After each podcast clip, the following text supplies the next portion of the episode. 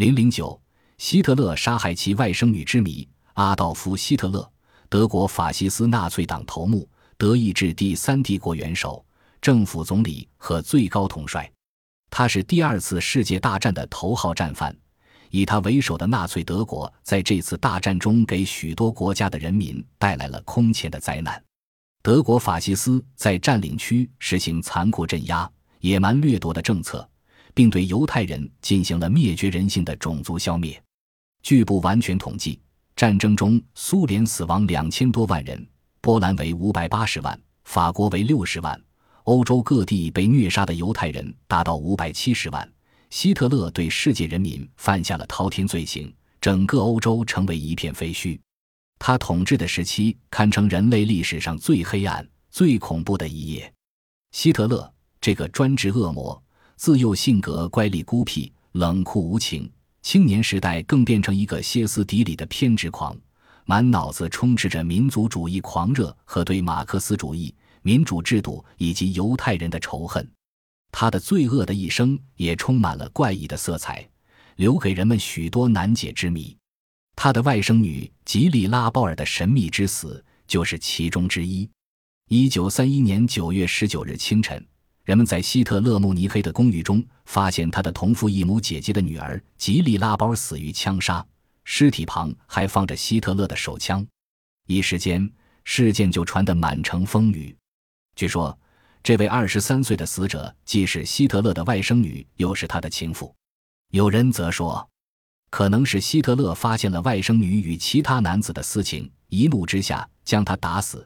也有人猜测说，拉包尔曾扬言要把他舅舅希特勒的不可告人的性怪癖施惠症公诸于众。希特勒恼羞成怒，把拉包尔的鼻梁都打断了，并开枪灭口。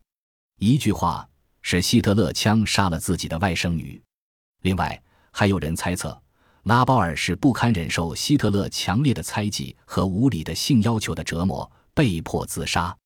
据警方调查，希特勒回答问询说，他最后一次见吉利是九月十八日，那天他曾与吉利发生过争执，他不让吉利去维也纳学习声乐，吉利对他限制他的行动自由很恼火，但争执很快就平静了下来，于是。希特勒按原计划前往纽伦堡参加一个竞选集会，在那儿他收到了吉利的死讯。接下来的事，他火速赶回慕尼黑，在半路上因超速行驶还收到一张罚款单。希特勒公寓的佣人只回忆说，拉鲍尔冲出希特勒的卧室时神情沮丧，别的事他们一概不知。警方经过现场调查，没有发现拉鲍尔鼻子被打断的迹象。也没发现他死前受过蹂躏，因而判定拉包尔为自杀，排除了希特勒是杀人凶手。然而事情没有到此为止，许多人认为巴伐利亚司法部高层官员中有很多纳粹党的支持者，是他们包庇希特勒，迫使警方终止了对这起案件的调查。另外，当警察到达出事地点时，现场早已有纳粹党的官员在。如此看来。佣人也很可能迫于纳粹党淫威而不敢说出全部真相。那么，吉利拉包尔究竟是被希特勒杀害的，还是自杀呢？怀疑希特勒是杀人凶手的大有人在。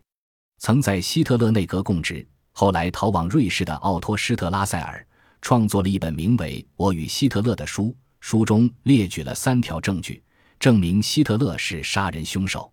一主持拉包尔葬礼的牧师说。拉包尔是作为一名天主教教徒下葬的。如果他事先知道他是自杀而死，那么他万万不会去主持葬礼。二奥托曾亲耳听到自己的兄弟，曾任纳粹党副主席的格雷戈尔说过，希特勒自己说过是他本人打死拉包尔的。三一位反纳粹党刊物的编辑曾计划要把有关杀人案的丑闻刊登在报纸上，但是计划未等实现。一伙纳粹冲锋队员就闯进了报社，销毁了全部资料，并将该编辑逮捕了。他后来被秘密处死。书中还暗示说，因为希特勒知道拉包尔与其他男子幽会，故而一怒之下杀了他。曾任过希特勒外事新闻秘书的恩斯特汉夫施滕格尔说，希特勒的弟媳布里吉德希特勒认为拉包尔是被迫自杀的。原因是他和一个当美术教师的犹太人幽会，并怀上了他的孩子，后来想嫁给他。希特勒不能容忍一个犹太人抢走了自己的外甥女奸情人，认为这是奇耻大辱，因而逼迫拉包尔自杀。汉夫施滕格尔还暗示说，希特勒曾拿他的母亲相威胁。德国历史学家卡尔海顿则认为，希特勒对拉包尔的爱是真心的，并想娶她为妻。但是，党卫军首领海因里希·希姆莱却想避免这一丑闻，可能是因其怀疑拉包尔与另一名男子有奸情，或许是拉包尔曾扬言要把希特勒的怪异的性行为公之于众。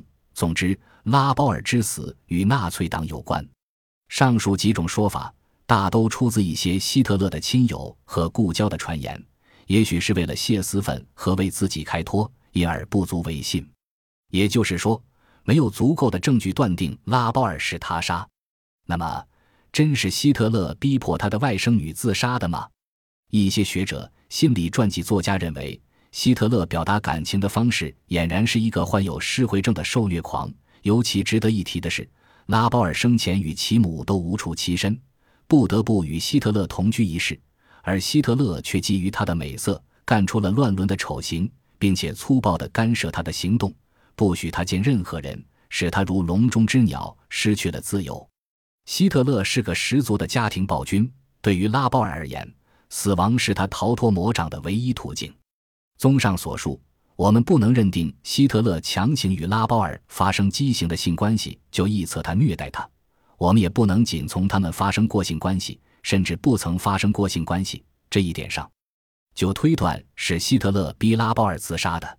但毋庸置疑的是，希特勒应为拉包尔之死负责。